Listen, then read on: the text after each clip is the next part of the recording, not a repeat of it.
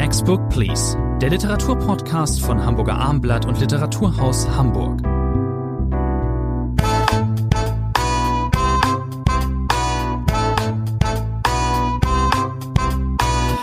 Eine neue Folge. Bei mir ist Rainer Moritz. Mein Name ist Thomas André. Wir besprechen heute in bewährter Form drei Titel.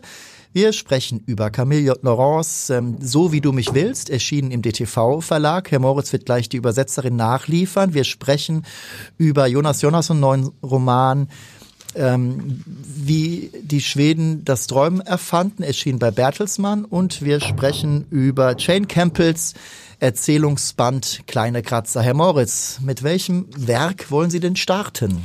Da ich weiß, dass Sie so ein frankophiler Mensch sind, liebe Herr André, beginnen wir natürlich mit der französischen äh, Autorin, die wir heute brennen. Camille Laurence, so wie du mich willst. Sie haben gesagt, Lise Künzli hat diesen Roman äh, übersetzt. Äh, Camille Laurence, ja erst seit kurzem auch in Deutschland ein Name geworden. Das hat lange gedauert. Unsere Hörerinnen und Hörer, Hörer kennen ihn ja. Wir haben, Sie können den Namen. Wir haben Sie hier schon besprochen mit dem Werk Es ist ein Mädchen. Genau. Camille Laurence zählt in Frankreich zu den arrivierten Autorinnen, viele Romane äh, geschrieben, Mitglied der Prix Goncourt Akademie, also einer der wichtigsten Akademien, die über den Prix Goncourt entscheidet. Und sie zählt eben auch mit ihren Büchern zu dem, was man Autofiktion so gerne nennt, also in diese Schießklasse, äh, in der auch Annie Ernaux immer eingereiht wird. Sie selber mag den Begriff nicht, das hat sie in Interviews äh, gesagt, das ist aber auch relativ wurscht. Äh, es interessiert mich auch gar nicht so sehr, ob das jetzt äh, ein stark autobiografisches Buch ist oder nicht. Es ist ein Mädchen, das war äh, dieser Text äh, um eine junge Frau, die ihr zurückblendet in ihre Kindheit und eben vor allem die Empörung nachempfindet, dass der Vater eigentlich kein Mädchen wollte und dann dieser Schock. Und jetzt eben dieser zweite Roman, der 2016 äh, im Original bereits erschienen ist, mit dem etwas anderen Titel Celle que vous croyez, die an die du glaubst. Das ist nicht ganz das gleiche, so wie du mich willst, aber wir ahnen, wohin es geht. Und äh, wir sehen eine Frau. Das ist ein Roman, der voll Aufmerksamkeit bedarf, äh, vor allem was die Namen angeht. Äh, wir haben eine Frau, Claire, äh, und die finden wir in einer psychiatrischen Anstalt. Da ist sie seit drei Jahren. Und der erste Teil äh, des Romans äh, fächert Gespräche auf, die sie mit ihrem Psychiater, mit einem jungen, attraktiven Psychiater, Dr. Mark B. äh, wie er nur heißt. Und äh, was danach kommt, ist eines der köstlichsten Vexierspiele, die ich lange gelesen habe, weil diese Autorin sich aufsplittet. Äh, diese Frage der Identität, die ja den modernen Roman seit 120 äh, Jahren äh, beschäftigt, wird hier ganz anders aufgefächert. Denn diese Claire schildert, deswegen ist sie auch in der Psychiatrie dann irgendwann gelandet, ihre frühere Liebesbeziehung Beziehung zu einem Mann namens Joe. Äh, das ging schief äh, und äh, dann erfindet sie sich äh, man muss sich ganz konzentrieren, dass man diese Bälle alle äh, beim Jonglieren in der Hand behält. Erfindet sie ein falsches äh, Facebook-Profil. Sie ist eigentlich 48, sie macht sich 24-jährig in diesem Facebook-Profil und folgt äh, dem Freund Chris, der als Kiss Chris im Internet äh, aufscheint. Der Freund ihres eigentlichen Gespiels. Der Freund ihres Freundes Joe, genau, um so Informationen zu bekommen. Und äh, ich muss das zusammenfassen. Sie müssen ja. Äh, dieser äh, Chris verliebt sich, er ist 36, also genau in der Mitte, was die Altersangelegenheiten äh, angeht, äh, verliebt sich in diese Facebook-Frau, sie nennt sich da Claire Antunes, also ein portugiesischer äh, Name. Und daraus entspinnt sich eben diese merkwürdige Beziehung und die, das Nachdenken darüber, äh, ist er verliebt in sie, weil sie 24 ist. Was wäre, wenn er wüsste, dass sie 48 ist. Und das wird im weiteren äh, Roman noch aufgefächert. Wir haben plötzlich im zweiten Teil äh, steht der Psychiater quasi vor seinen Kollegen, muss sich verteidigen. Der zitiert wieder aus einem Roman äh, den äh, Claire äh, in der Klinik geschrieben hat bei einer Schreibwerkstattleiterin, die Camille heißt, wie die Autorin. Also wir müssen uns voll konzentrieren und äh, wo es dann zu einem realen Treffen kommt, äh, wo plötzlich diese Liebe in diesem Roman doch Wirklichkeit ist zwischen dieser älteren Frau und dem jüngeren Mann. Und dann nimmt es im letzten Teil noch einmal ganz dramatische Formen an. So viel zum ersten vielleicht. Ich frage Sie jetzt schon bewusst an dieser Stelle, haben Sie den Film gesehen 2019 mit Juliette Binoche? Leider nicht. Ich auch nicht, aber wir gehen beide davon aus, dass diese, dieser super und überkonstruierte und sehr stark konstruierte Roman, dass der natürlich als Film da, wurden, da wurde Wert gelegt, einen einfachen Erzählstrang in den Mittelpunkt. Ja, man kann es sich es gar kann, nicht so richtig vorstellen. Anders, man kann, kann es sich nicht sagen. so richtig vorstellen. Weil im dritten Teil, wenn wir das doch schon abrunden, äh, sehen wir diese Claire, wie sie an ihren Verleger schreibt und es darum geht, äh, kann man diesen Roman veröffentlichen. Ich glaube, dieser Roman hat zwei große Themen, wenn wir versuchen, ihn zusammenzufassen. Das ist einmal dieses Identitätsspiel, dieses Erfinden neuer Identitäten, sodass das am Schluss gar nicht mehr auseinanderzuhalten ist. Man hat hier nicht die reale Identität und dort die digitale Identität, sondern das vermengt sich in diesem Roman auf wirklich grandiose Weise. Und das zweite große Thema ist natürlich das Thema, äh, der Roman sollte ja so in der Fiktion eigentlich Geh sterben heißen. Es geht um das Problem der Frau die auf die 50 zugehen, die jenseits der 50 sind, die nicht mehr gesehen werden, die nicht mehr attraktiv sind. Männer äh, scheinbar im Vorteil, äh, weil sie noch mit 83 äh, Vater werden äh, können. Also dieses nicht von Camille Laurence zum ersten Mal thematisierte äh, Problem, äh, die Unsichtbarkeit von Frauen, der Verlust aus dem Leben zu scheiden. Äh, wir werden nachher bei einem anderen Buch noch auf einen äh, anderen Themenstrang kommen, der damit auch zu tun hat. Das sind vielleicht die beiden großen Stränge. Und es ist interessant, äh, es, wir verraten nicht zu viel. Es ist, äh, wenn wir sagen, dass äh, diese Liebesgeschichte keine wirkliche Liebesgeschichte wird, im, äh, in einem, in einer Version der Geschichte landet eben Claire in, in der Anstalt und ist des, dem Wahnsinn nahe. Da ist Folgendes passiert. Man hat ihr weiß gemacht, dass äh, sich ihr Chris das Leben äh, genommen hat, äh, weil er sie nie treffen, weil sie ihn nie treffen wollte. Sie hat ja ihm vorgespielt, sie sei 24 und konnte ihn deswegen nicht. Es war eine rein virtuelle Liebe und sie hat ihn dann auflaufen lassen. Sie konnte ihn nie treffen. Er kam darüber nicht hinweg. Das zweite, beim zweiten Mal kommt es zu einem, in der zweiten Version kommt es zu einem Treffen und äh, das geht auch nicht wirklich gut aus. Da passiert dann das naheliegendere, sagen wir jetzt nicht ganz, was es ist, aber dieser Chris ist, äh, ja, ihm gehören unsere Sympathien nicht. Das haben Sie gut beschrieben. Das kann man, glaube ich, so sagen. Camille Laurence ist eine, wir haben sie schon sehr gelobt für ihren ersten Roman, der weniger konstruiert war. Ähm, der ähm, vielleicht auch etwas leichter bekömmlich war. Was nicht heißt, dieses Buch ist ja nicht kompliziert. Man liest es, sie hat einen wunderbaren Erzählflow. Ähm, es ist auch wieder fesselnd, definitiv. Man fragt sich natürlich, wo führt das hin? Sie hat in einem Interview gesagt, es ist so ein bisschen wie die russischen Matroschkas, diese, diese, man, man immer, oder man, wie bei einer Zwiebelschicht. Man, äh, diese, eine Geschichte entfaltet sich dann noch eine, dann noch eine, dann noch eine. Das mit der Zwiebel ist es meine Idee. Das würde sie Nein, das ist schon sehr geschickt konstruiert. Sie haben es gesagt gerade, weil man denkt ja so, wie wir es jetzt nacherzählt haben, Gott im Himmel, was für ein komplizierter, äh, hypermoderner Roman, bei dem man gar nicht mehr rauskommt nach 50 Seiten. Das ist nicht der Fall. Äh, man kann diese Stränge genau verfolgen und äh, dieses Verwirrspiel ist natürlich interessant. Und so wie du mich willst, der Titel auch auf Deutsch sagt schon äh, nicht falsch, worum es geht äh, in diesem Buch. Es geht darum, äh, die Vorstellung ist wichtiger als die Realität, die Vorstellung, die sich andere machen, die Täuschung. Und es geht hier viel um Täuschungen. Und dann sehr schön in einem der Versionen auch beschrieben, äh, wie sie dann nicht wirklich glaubt, dass er sie liebt. Und dann äh, erweckt sie die 24-jährige Facebook-Claire noch einmal zum Leben und trickst ihn an quasi. Äh, sie ist wieder da und ja. wird er jetzt dahin gehen? Wird er sozusagen zurückgehen zu dieser 24er, von der er glaubte, es gibt sie gar nicht mehr äh, in seinem Leben? Also mit solchen äh, auch psychologischen Dingen arbeitet dieser Text. Also die Autorin erlaubt ihrer Hauptfigur auch wirklich sehr manipulativ zu sein. Trotzdem ist es so, dass man als Leserin und Leser mit ihr absolut sympathisiert. Denn sie ist ja in diesem sehr ähm, ehrenwerten Gefecht um ihre eigene, um die Identität, um äh, den Respekt, der entgegengebracht wird, auch noch als Frau, um ihr eigenes äh, begehrt werden. Dieser Kampf, den führt sie natürlich, das weiß sie, ein bisschen vergebens. Aber wir gestehen ihr diesen Kampf zu. Wir hoffen mit ihr. Man, also ich hoffte während der Lektüre dann doch, dass dieser Christ vielleicht doch nicht so ein Arsch ist. Ähm, und ähm, ja, also ich finde, dass äh, Camille Ross wieder ein äh, sehr interessanter Roman geglückt ist. Ich finde ihn, ich fand den ersten, der hat so richtig reingehauen bei mir, den fand ich wirklich wahnsinnig toll. Da reicht das nicht ganz heran, aber trotzdem bin ich immer, bin ich froh, dass diese Autorin jetzt auch für, den, für die deutsche Leserschaft entdeckt wird. Und während ich acht Punkte gebe, geben Sie? Starke sieben. Machen wir jetzt weiter, kommen wir von der französischen Autorin zum schwedischen Autor. Jonas Jonasson, den kennen wir hier sehr gut, äh, war ja auch in Deutschland sehr, sehr erfolgreich mit seinem 100-Jährigen, der aus dem Fenster stieg und verschwand. Das war vor mehr als zehn Jahren ein Überraschungserfolg. Ähm, Und danach hat äh, Herr Jonasson einen Bestseller nach dem anderen vorgelegt. Natürlich reichten die nie ganz heran, was diesen Ursprungserfolg angeht. Ja, wie haben wir diesen... Aber er hat den Buchmarkt auch verändert, indem äh, er sich und der Deutsche Verlag das nachempfunden hat, diese Titelgebung sich erlaubt hat. Also ja. einen so komplizierten Titel, wo an sich früher im Marketing jedes Verlages jeder gesagt hätte, völlig undenkbar, so können wir ein Buch auf gar keinen Fall nennen, kann sich keiner merken, führt nur zu Verwirrung im Buchhandel. Und gerade das war Teil des Erfolgs. Auf jeden Fall.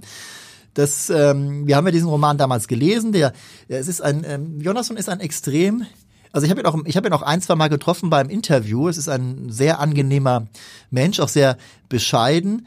So ist es ja oft bei den Skandinaviern. Äh, er weiß aber immer genau, was er tut und er hat natürlich irgendwann angefangen, sein eigenes äh, Konzept immer wieder zu kopieren. Das ist kein, das muss man eben nicht zum Vorwurf machen. Was Erfolg hat, äh, wird dann eben perpetuiert. Ähm, er ist ein sehr menschenfreundlicher Schreiber. Ich würde sein Schreiben teilweise fast possierlich nennen. Er weiß wirklich genau, was er tut und er weiß, dass man darüber auch spotten kann. Es betrifft auch diesen neuen Roman. Um was geht es? Es geht um eine, in diesem Fall in Hamburg ansässigen deutschen Firma, die Betten Betten herstellt. Und mit diesen Betten hat sie die Welt erobert. Man denkt jetzt sofort an Ikea, die Schweden sind doch die Welteroberer, aber es ist in diesem Fall eine Hamburger Firma. Kein, es geht nur um Betten. Es geht kein, nur um Betten. Stimmt. Kein Erfolg hat sie in, trotzdem die meisten von uns oder viele von uns kaufen Betten bei Ikea. Die äh, hat ausgerechnet keinen Erfolg in Schweden. Das soll sich ändern. Man will sich ansiedeln in einer Provinz, Provinzstädtchen äh, südwestlich von Stockholm. Und äh, dort trifft man auf offene Ohren. Ähm, es ist eine, gibt eine Bürgermeisterin, die unbedingt will, dass die Deutschen dahin kommen. Leider wollen die Stockholmer das auch. Und so gibt es einen Konkurrenz eine Konkurrenz. Man kämpft um diese Deutschen und davon handelt dieses Buch. Ähm, es gibt äh, Konrad Kaltenbacher Junior, den Hamburger Unternehmer, der fährt dann auch nach Schweden und dann wird er umgarnt. Und das beschreibt Jonasson auf die ihm typische Art, äh, ähm, mit sehr einprägsamen Szenen, die einen nicht überfordern, mit Figuren, die auch ähm, sehr wiedererkennbar sind. Der Berater der schwedischen, äh, der Stockholmer ähm, Regierenden ist ein ziemliches Arschloch. Er ist äh, zum, zweiten, zum zweiten Mal in dieser Folge das Wort Arsch verwendet. Hm, das, das machen, würde mir nie das, passieren, das machen wir ja eigentlich Das würde nicht. mir nie passieren. Das würde Jonasson auch nicht machen, ähm, aber er, er malt diesen doch mit relativ grellen Farben, ist Alkoholiker, mag keine Kinder und so weiter und so fort. Was machen die Menschen, was macht die Bürgermeisterin in diesem kleinen Ort, um äh, ihren Charme zu entfalten? Sie ähm, Sie schafft, sie, sie widmet eine Verkehrskreuzung und nennt äh, den Kreisverkehr Angela Merkel Rondell. Sie ähm, sprengt Schwedenhäuschen weg, äh, rote, diese, die wir alle mögen. Er muss aber weg, weil es muss ein riesiger Parkplatz angelegt werden, damit die Deutschen dort parken können. Es, sie flunkert vor, dass die äh, Direktverbindung mit per Bahn nach ähm, Stockholm, dass die schon steht und so weiter und so fort. Es gibt äh, die deutschen Wochen in der Stadtbibliothek. Äh, es gibt eigentlich nur eine eine Pizzeria vor Ort. Ähm, das wird auch alles ein bisschen vorgegaukelt, dass es ein bisschen mehr wird. Dann wird eine deutsche Bierstube äh, ins Leben gerufen. Also dieser Ort wird auf Deutsch gepolt und so weiter und so fort. Wie haben Sie den Roman gelesen, Herr Moritz? Ja, Sie haben ihn ja sehr schön beschrieben und wenn man Ihre Beschreibung äh, zugehört hat, dann weiß man, ganz ernst darf man dieses Buch natürlich nicht nehmen. Es heißt im Vorwort, äh, äh, ganz am Anfang schreibt Jonas von selber, äh, er wollte ein Buch schreiben in diesen Zeiten, das Hoffnung spendet. Ein tröstliches Buch. Über die Freundschaft, nämlich äh, über die Freundschaft zwischen, zwischen den Schweden, und, Deutschen, Aber vor allem ein Buch auch mit positivem Ausland. Dass wir haben ja äh, in diesem Herbst einige Bücher, die aufgrund der Weltlage äh, versuchen, äh, Bücher solcher Art vorzulegen. Axel Hacke hat ein Essay über die Heiterkeit äh, in schwierigen Zeiten äh, geschrieben. Und letztlich ist das ein schönes Märchen, was Jonas Jonasson hier erzählt. Hier der deutsche Konrad Kaltenbacher, hier die schwedische äh, Bürgermeisterin Julia Beck in diesem Hastaholm, einem Ort, der nichts mehr hat. Der, die Reifenfabrik, das soll ja der Ort sein, wo die Betten dann hinziehen, äh, ist seit langem da niederliegen. Da gibt es nichts Attraktives. Sie haben ja das sehr schön beschrieben, wie dieser Ort aussieht. Sie bildet die Bürgermeister eine Taskforce, in der noch ein zehnjähriger Junge, ein neunjähriger mitspielen darf. Also es ist alles natürlich äh, in keiner Weise realistisch äh, ernst zu nehmen. Es hat, Sie haben das genannt, originelle Züge, es sind originelle Einfälle äh, dabei. Es wird natürlich, aber auch das gehört zu dieser Art Text, mit den Klischees gearbeitet verarbeitet, was der Deutsche gerne isst. Das ist eben Bratwurst und Schnitzel. Das ist das Wichtigste, äh, was er sie und was Sie gar nicht genannt haben, weil Sie so ein zurückhaltender Mensch sind, Herr André, äh, dass es natürlich am Ende, das müssen wir verraten, das dürfen wir verraten, auch noch eine Liebesgeschichte ist, die hier natürlich, erzählt wird. Ganz Denn wichtig. der verwitwete äh, Konrad Kaltenbacher äh, verliebt sich in diese attraktive Bürgermeisterin, die ihren Freund gerade auch abgeschossen hat alleine mit einem Goldfisch äh, lebt und am Schluss gibt es sogar noch ein liebes Happy End, das Konrad und äh, Julia hat. Also, wir müssen darüber nicht lange sprechen. Das ist eine reizende, nette Geschichte. Ich habe das gern auf, gelesen. Auf nur 160 Seiten. Auf nur 160 Seiten. Man muss das überhaupt nicht ernst nehmen. Das hat mit einem realistischen Roman über das gegenwärtige Schweden äh, gar nichts zu tun. Aber trotzdem, ich hätte fast vorgeschlagen, wir nehmen das aus der Wertung. Wir geben gar keine Punkte äh, dafür. Äh, dann, wenn ich aber jetzt unter streng literarischen Gesichtspunkt, das weiß Jonas Jonas und Sie haben es gesagt, natürlich auch, dass er hier ein kleines Märchen geschrieben hat, ein hoffnungsspendendes Buch. Das wird äh, eine Leserschaft finden. Da habe ich überhaupt keine Probleme. Rein literarisch wollen wir sechs Punkte meinerseits geben. Das hätte ich jetzt nicht gedacht. Ich bin aber ganz, ich bin bei Ihnen. Ich dachte, Sie geben jetzt fünf oder so. Ich bin auch, ich, ich erkenne auch an, was er tut. Er hat übrigens, um das zu sagen, Herr Moritz, man merkt das schon. Also das Buch ist jetzt seit einigen Wochen draußen. Es ist nicht auf der Bestsellerliste. Also ein bisschen Jonas und müde sind die Deutschen vielleicht gerade. Man würde vielleicht diesem Buch, ich habe nicht alle gelesen, natürlich nicht, aber gerade diesem Buch durchaus etwas mehr Erfolg wünschen. Vielleicht auch sehe ich das aus der Hamburger Brille. Ähm, ich bin auch bei sechs Punkten. Kommen wir nun zum letzten Titel für heute. Ähm, Jane Campbells Kleine Kratzer erschienen im Kiona Verlag. Das ist nun wirklich ein Ding. Das äh, Buch hat ein das bisschen, haben Sie gut gesagt hat, schon mal. Ein sehr guter Einstieg. Hat ein bisschen Furore gemacht äh, in der letzten Zeit. War, glaube ich, auch kurz auf der Bestsellerliste. Man würde ihm da noch viele, viele Wochen wünschen. Es ist ein sehr besonderes Buch. Wir haben es mit einer Autorin zu tun, die mit jenseits der acht oder mit 80 debütierte. Wie kam es dazu, Herr Moritz? Gibt das nicht Hoffnung? Gibt das nicht Hoffnung? Auf jeden Fall. Dass man auch mit 80 noch in dem hart umkämpften literarischen Markt äh, funktionieren kann. Nein, diese Autorin, Jahrgang 42, äh, aus Oxford, Psychoanalytikerin eigentlich äh, von Hause aus, hat äh, immer daneben geschrieben. Es ist nicht so, dass sie plötzlich mit 75 erst angefangen hat, irgendwas zu Papier zu bringen. Sie hat äh, geschrieben, aber eben nie veröffentlicht. 2017 hat sie dann äh, einen Text einfach so geschickt an die London Review of Books. Das ist nicht die schlechteste Zeitschrift, an die man einen Text schicken kann. Die waren begeistert, haben das abgedruckt. Äh, das war ihre erste Veröffentlichung. Und jetzt ist daraus, dieser Text ist jetzt auch in diesem Band Kleine Kratzer drin, übersetzt übrigens von Bettina Abarbanel, eine der besten Übersetzerinnen, äh, die wir haben, im kleinen Kiona Verlag äh, erschienen. Und äh, diese Erzählung von 2017 ist Teil jetzt, wie gesagt, dieses Bandes. Wir haben es mit 13 Geschichten zu tun, 13 Heldinnen, äh, Frauen alle jenseits der 70 eigentlich. Also wir sind im Vergleich zu Camille Laurence, die wir vorhin besprochen haben, noch ein gutes Stück weiter. Und genau damit äh, spielt dieser Text, der übrigens Begeisterung hervorgerufen hat bei Christine Westermann, bei Elke Heidenreich. Wenn die beiden sich mal zusammentun, dann ist das ja schon mal hochinteressant. Äh, ich fasse es einfach mal kurz zusammen. Wir können 13 Geschichten hier nicht referieren. Es sind Geschichten von Frauen jenseits der 70 und was diesen Text diese Texte, glaube ich, so attraktiv macht und auch so lesenswert macht, ist eben, dass die Autorin Jane Campbell, da spricht ihre lange Erfahrung, sicherlich als Psychoanalytikerin äh, auch eine wichtige Rolle, äh, diesen Frauen ihr Lebensrecht in Anführungszeichen wieder zurückgibt. Das sind eben keine Frauen, die resigniert sich in ihr Alter fügen, die resigniert sagen, jetzt gehe ich aufs Sterben zu, die resigniert annehmen, dass die Gesellschaft sie schlecht behandelt, dass die Gesellschaft auch die eigene Familie oft sie an den Rand drückt, mit äh, nichts zu tun habe, sondern diese Frauen äh, gehen ganz unterschiedliche Wege. Die Texte spielen auch an ganz unterschiedlichen Orten äh, auf der Welt. Äh, sie befreien sich daraus, sie nehmen sich ihr Lebensrecht heraus und äh, sind insofern auch Mutmachertexte. Sie nehmen sich auch sogar sexuelle Freiheiten heraus. Ich habe hier eine Hamburger Bekannte, eine Journalistin, die zu mir gesagt hat, das seien ja ekelhafte Texte, diese alten Frauen, die plötzlich Sex haben wollten. Dann habe ich gedacht, Westermann und Heidenreich finden es toll, das hat sie nochmal zum Nachdenken äh, gemacht. Nein, das ist ein erstaunliches äh, Buch. Äh, es gibt gleich am Anfang eine Geschichte, wo sich eine alte Frau im Krankenhaus äh, die Familie besucht, sie verliebt in ihre Krankenschwester. Eine ganz merkwürdige und nicht platonisch äh, verliebt. Sie will äh, die Erotik wieder spüren. Äh, diese Frauen in diesen Erzählungen erinnern sich auch äh, an ihre schönsten Sexspiele ihrer Vergangenheit. Auch das spielt eine wichtige Rolle. Das alles ist natürlich provozierend äh, gemacht. Da weiß Jane Campbell genau, äh, was sie tut. Aber es hat etwas sehr Befreiendes und auch sehr komisch und ernst zu lesendes. Es ist so, dass diese Figuren Ähm, es treten ja nicht nur Frauen auf, sondern auch Männer, aber es geht eigentlich in der, äh, in der Hauptsache um die Frauen. Das sind keine klischeebeladenen äh, Figuren. Es ist oft so, dass äh, gerade in der Literatur, wie kommen da alte Menschen eigentlich vor? Es sind ähm, oft eher wunderliche alte, ähm, es sind natürlich dann Personen, die nicht mehr in der, im Mittelpunkt der Arena stehen, die an den Rand gedrängt sind. Das ist hier äh, auch nicht anders. Also wir haben es hier nicht mit äh, 85-jährigen Frauen zu tun, die noch an der Spitze von großen Konzernen stehen. Äh, nein, es sind äh, Frauen, die nicht mehr im Erwerbsleben sind. Was ich mich gefragt habe, ähm, Herr Moritz, äh, ich habe irgendwo gelesen, dass das hier, dass diese Geschichte, äh, Geschichten einen eher leisen Ton anschlagen oder subtil sind. Ich sag mal vorsichtig, das finde ich jetzt nicht unbedingt in jeder in jedem, dass es in jedem Satz so ist.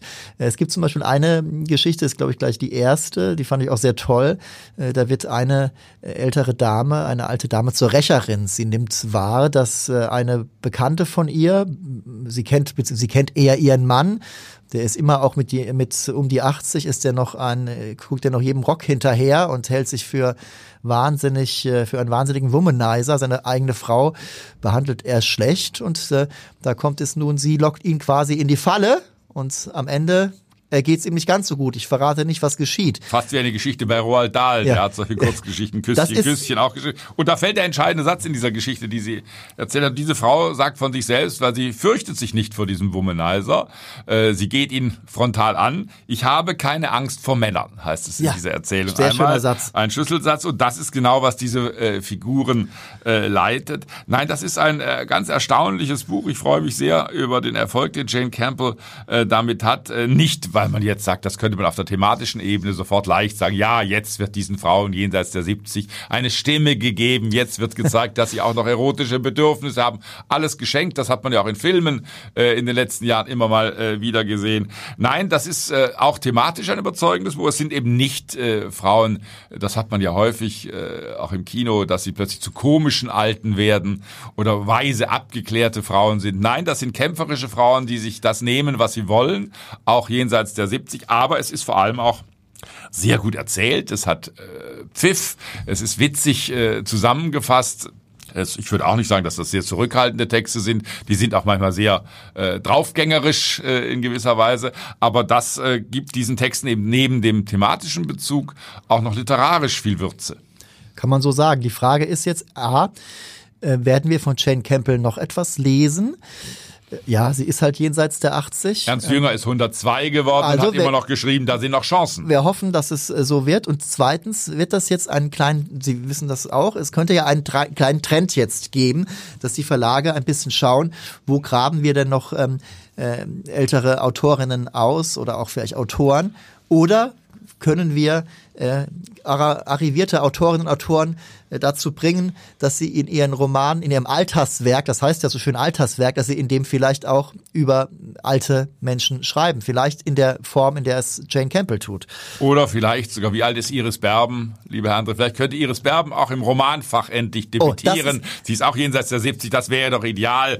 Die immer noch so attraktive Iris Berben schreibt jetzt plötzlich auch das Rosa, wäre, das, die genau sich darum sie, rankt. Sie zielen auf, äh, sie wissen genau, wie man in Verlagen denkt. Man muss natürlich eine, einen berühmten Namen nehmen. Das wäre das allerbeste, das stimmt, da haben Sie vollkommen recht, da wäre Iris Berben idealtypisch. Wäre. Ja, so, wir haben aber hier über Jane Campbell gesprochen und äh, liebe Zuhörerinnen und Zuhörer, Sie haben es gemerkt, da sind wir beide uns vollkommen einig. Ich bin auch hier bei starken sieben Punkten. Ich bin bei acht Punkten. Das war die neue Ausgabe von Next Book Please. Rainer Moritz und ich bedanken uns bei Ihnen und wünschen wie immer gutes Lesen.